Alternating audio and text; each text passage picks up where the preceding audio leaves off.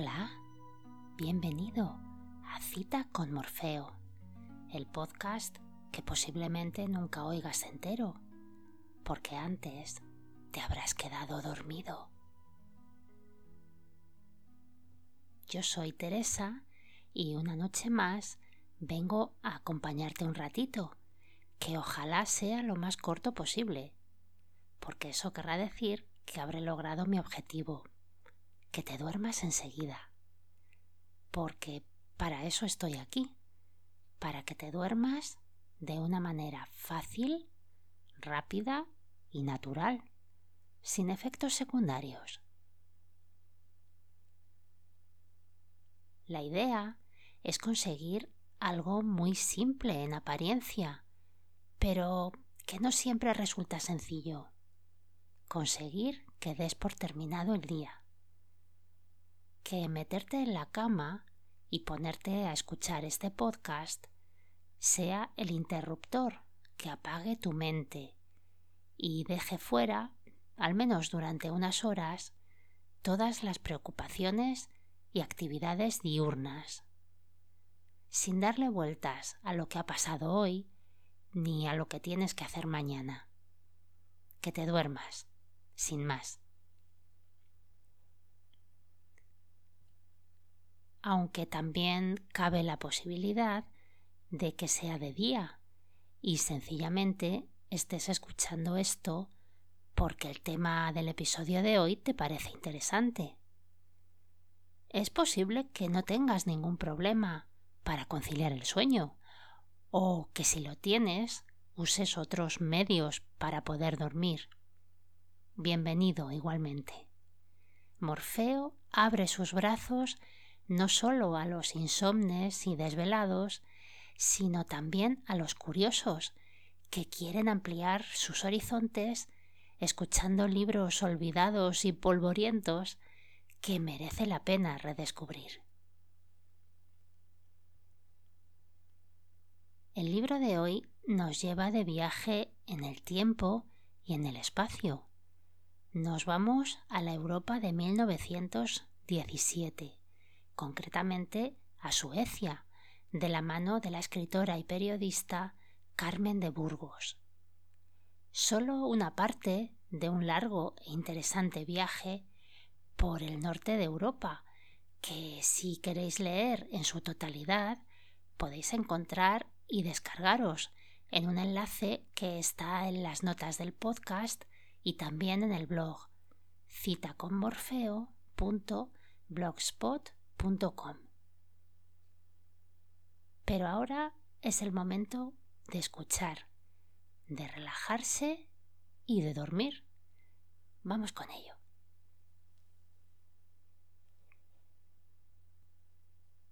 Mis viajes por Europa. Suiza, Dinamarca, Suecia, Noruega. De Carmen de Burgos, Colombine. Segunda edición. Madrid, Viuda e Hijos de Sanz Calleja, editores. Casa Central, Montera 31. Talleres, Ronda de Atocha 23. Parte tercera. Suecia. Capítulo 19. El país de los lagos.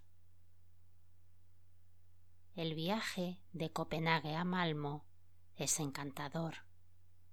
El vaporcito atraviesa la sábana de agua del Gran Sund, inmóvil como un lago, en el que sobresalen como rocas las graciosas islitas que lo pueblan. Al norte dejamos la isla de Ven, regalada por el rey de Dinamarca, Federico II, al gran astrónomo Tycho Brahe. En esa isla alzó el sabio su castillo de Uranemborg, donde vivió consagrado a sus estudios entre sus libros y sus discípulos, que le formaban una verdadera corte, visitado por sabios y por reyes. Tal vez este favor de los grandes lo perjudicó. Quiso crear sistemas en vez de admitir hechos y compaginar lo que estaba disociado por su naturaleza. Su sistema, intermedio y falso, ha despojado su nombre de la aureola de luz, y hoy, de su antigua grandeza, solo queda un recuerdo sin valor y este viejo castillo, cuyas torres observatorio parecen aún mirar a los astros, pidiéndoles que contesten a la gran interrogación de la ciencia. Malmo es una bellísima ciudad que da la impresión de tener más jardines que casas. Es Malmo la capital de la Escania, el país más agricultor, más próspero, más fecundo de Suecia, el vergel de este reino árido del norte, que aquí goza un clima verdaderamente meridional. En estos momentos, el interés de Malmo se reconcentra sobre la gran exposición báltica que se celebra en él. Es una exposición magnífica que nos sorprende encontrar en una ciudad relativamente pequeña. El parque en que está instalada es grandioso. Tiene un hermoso lago, bosques frondosos, toda clase de diversiones y un gran número de cafés y lujosos restaurantes.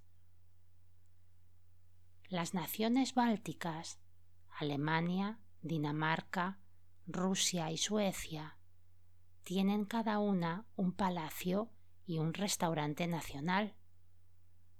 Como sucede siempre, aquella en cuyo suelo se celebra la exposición lleva la mejor parte.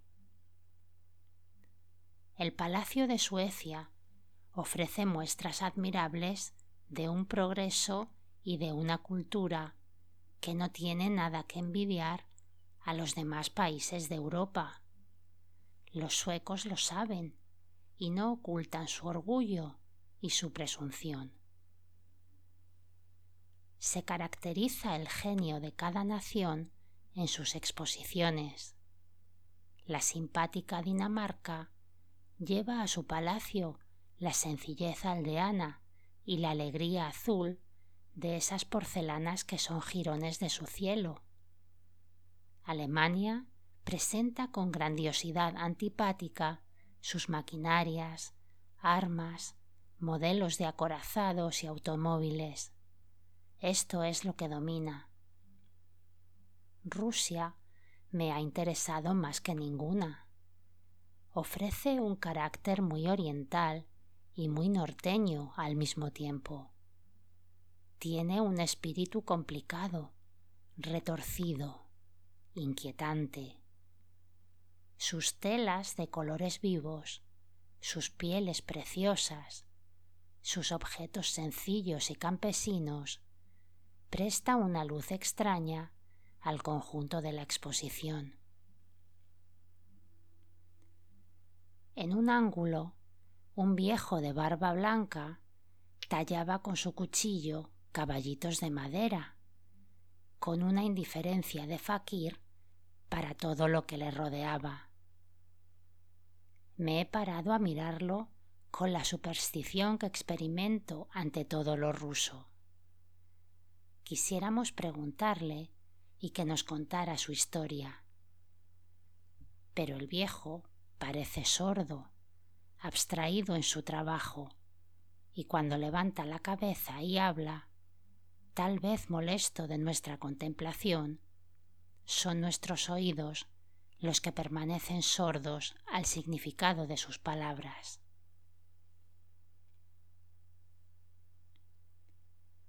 Comemos en el restaurante ruso, servido por camareros que se asan dentro de su traje nacional de terciopelo. No desconozco sus comidas y me oyen, no sin sorpresa, pedir la vodka y el cachanuar una sopa de arroz con hortalizas y tomate y un cocido de centeno de los que tuve la iniciación en París. Fija mi memoria en el pequeño restaurante ruso del barrio latino. Me parece que he pasado de una aldea moscovita a una gran ciudad. Pero lo importante es el té, el té ruso, un té incomparable que nos sirven dos jóvenes rusas en vasos de cristal. El té conserva en manos de las rusas toda su pureza nativa. Hay en el té algo de incienso que exige ser tratado por manos sacerdotales y nuestras manos de Occidente tienen algo de profanas. Las rusas saben preparar el té en su samovar para que guarde todo el perfume delicado y tenue que exhala en su lejana patria. Cuando ellas vierten su esencia en el vaso, que contemplan con el agua caliente, tenemos toda la visión del exotismo de aquellas hojas transportadas por las caravanas a través de penosos desiertos, y tiene algo de hostia la rueda de limón amarilla y transparente que cae en el vaso. Hay que coger este vaso como lo cogen los árabes y elevarlo con respeto para la consumación. Las dos camareras van vestidas de aldeanas, unas faldas encarnadas con cenefas de mil colores con el talle tan alto que sirve de corpiño, sin más cuidado que amarrarse un delantal negro. Debajo de la falda se escapa el cuerpo blanco de manga corta, que deja ver los brazos morenos, con la tonalidad morena de la carne rubia, que es algo de tostado, rojizo, muy ardiente, muy curado y muy reseco. Los cabellos son oscuros y abundantes, los ojos de un azul desteñido y llenos de una luz que ilumina desde muy dentro con reflejos lejanos.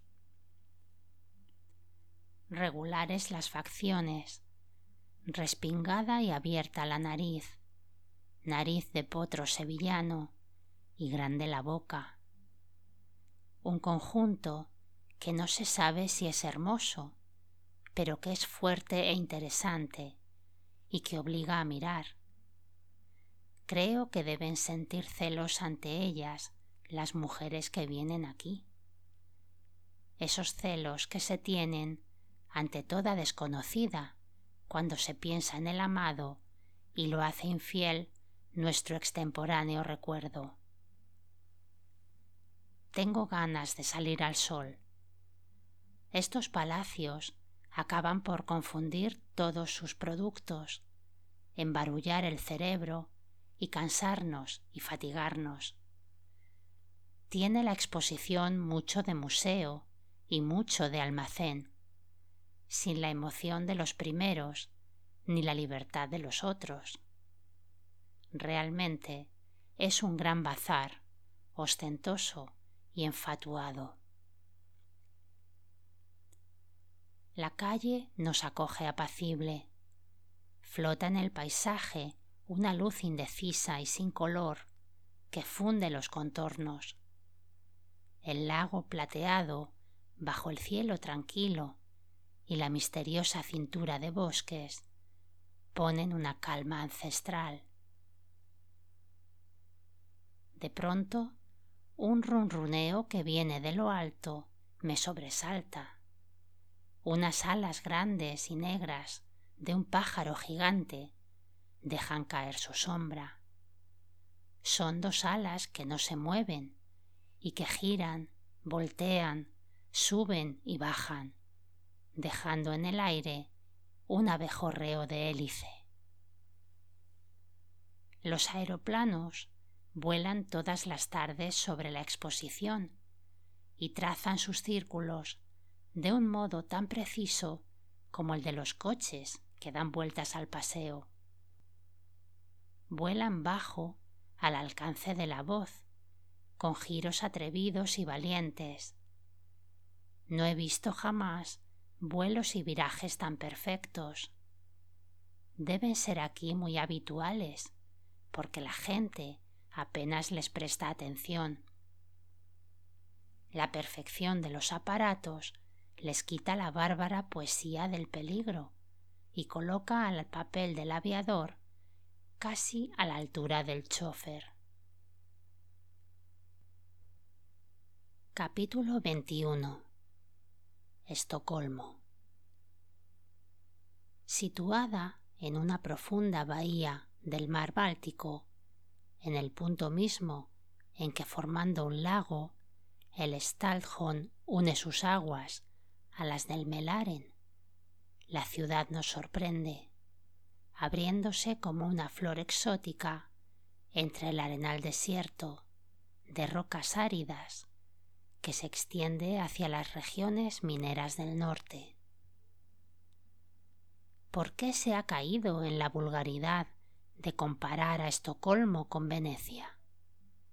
No hay dos ciudades más opuestas y más distintas. Estocolmo no tiene lagunas inmóviles que formen calles de agua bañando los cimientos de mármol de antiguos palacios. No tiene cúpulas bizantinas. No surcan románticas góndolas negras sus canales. No posee ese ambiente de la antigua historia que aroma en su decadencia a la ciudad del Adriático con un penetrante perfume de rosas marchitas, refinado, quinta esenciado, desprovisto del olor a hierba y a tallo que se percibe siempre en la más bella rosa fresca. Estocolmo es una ciudad renaciente, comercial, industriosa, y rica. No tiene con Venecia la más vaga semejanza. Tal vez la han llamado Venecia para llamarla bella, como a toda mujer hermosa se la compara con Venus. La impresión primera de Estocolmo es de suntuosidad.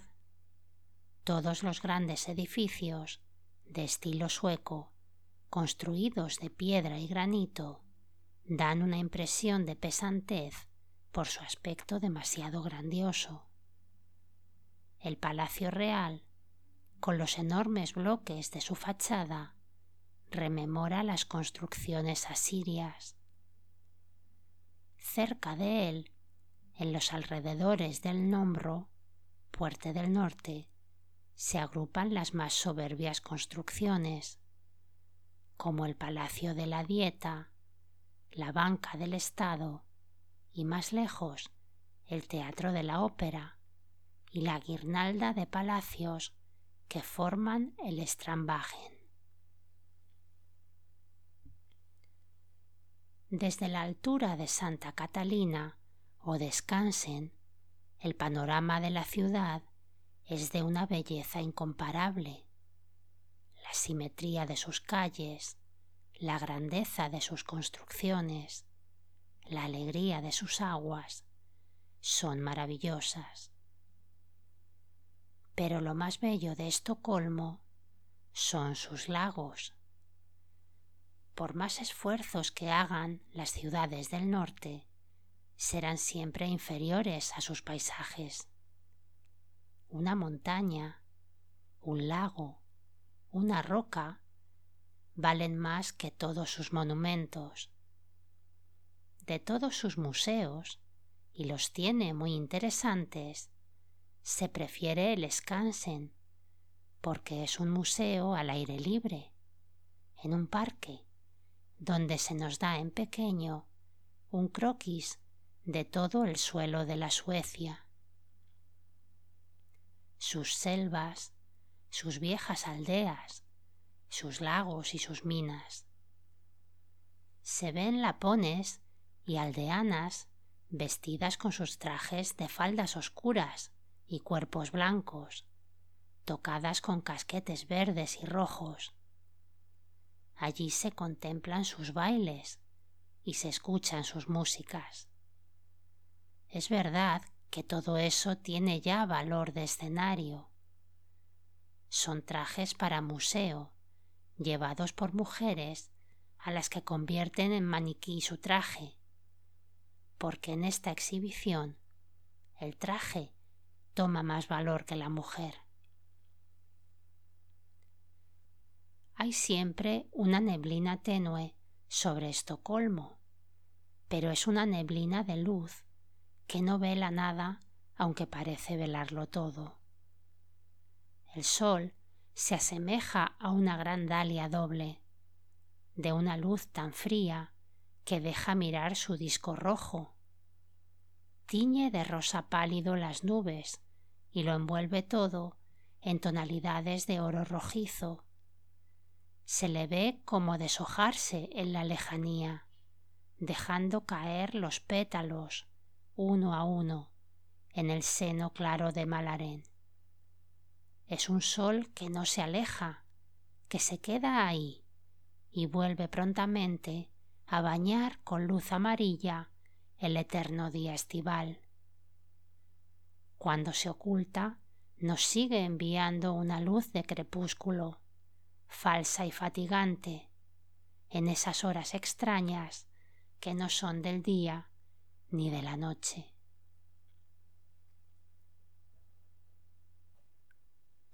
Pues hasta aquí por hoy. Si aún estás escuchando, quiere decir dos cosas. Una, que es de día y te ha gustado lo que has oído, has aguantado hasta el final, lo cual es estupendo. O dos, que es de noche y no has conseguido dormirte. Si estás en el segundo caso, paciencia. Crear una rutina no es fácil y la del sueño todavía menos. Date tiempo y no le des más vueltas. Llegará el día en el que logres desconectar y relajarte hasta el punto de que ni siquiera llegues a escucharme leer el libro. Te quedarás dormido en la introducción, ya lo verás. Nada más. Si quieres, nos vemos por aquí dentro de siete días. Muchísimas gracias por estar ahí y dulces sueños.